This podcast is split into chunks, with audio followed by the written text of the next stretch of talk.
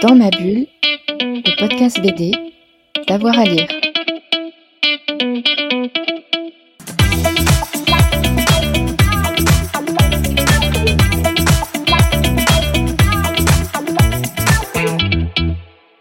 Il y a deux mangas qui sont forcément très importants.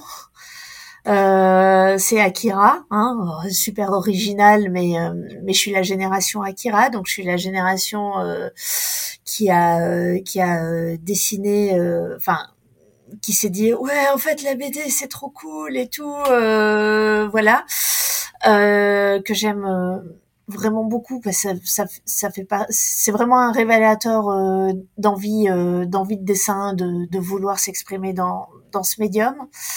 Euh, alors je, je vais citer aussi One Piece, euh, mon manga euh, fétiche parce que en fait j'ai fait Saint-Luc et euh, à Bruxelles et pendant trois ans on a fait euh, des planches de BD, euh, des projets au fusain, à l'acrylique, c'était hyper arty. Donc je suis super contente de l'avoir fait. Effectivement, il y a un moment donné quand tu es en école de bande dessinée et que et que t'as tout plein de petits camarades qui font des trucs hyper intello et tout, et qui sont super cool. Toi, tu te dis quand tu dessines tes tes petits mangas, tu fais ouais, mais non, mais il va falloir grandir, Elvire et tout.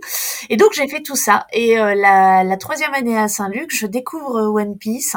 Oh, je me suis avalé tous les tous les tomes qu'il y avait à l'époque. Je les ai relus et relus et j'ai fait mais non, mais ta voix c'est l'entertainment c'est ça que tu as envie de faire, tu as envie de dessiner des gens qui courent partout et qui sautent et de l'aventure et tout ça. Et donc vraiment One Piece, je continue à lire.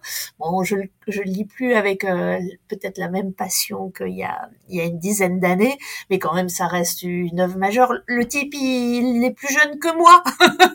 Oda il a 42, j'en ai 43, euh, je fais enfin bref, c'est ouf One Piece et puis il y a tout plein d'idées, c'est chouette, c'est hyper bien dessiné donc c'est vraiment cool. Et, euh, bon, allez, je vais citer quelque chose un petit peu plus classique sur la couleur. Je vais euh, citer Herman et euh, les Jérémia.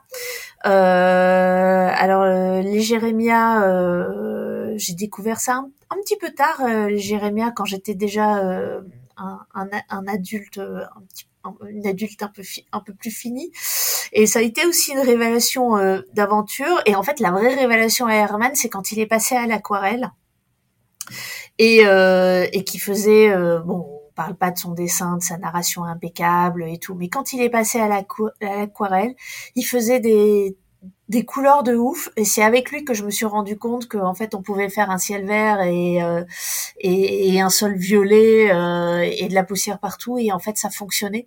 On n'était pas obligé euh, d'être forcément dans le réalisme. On pouvait se permettre des choses. On pouvait jouer avec la couleur avec les éclairages euh, et tout. Et en plus il le faisait à l'aquarelle. Ah, je, on le déteste tous un petit peu, mais mais donc du coup, ouais, ouais, on va dire ça, c'est, enfin, ça fait partie de mes fondamentaux. Voilà. Dans ma bulle, le podcast BD, d'avoir à lire.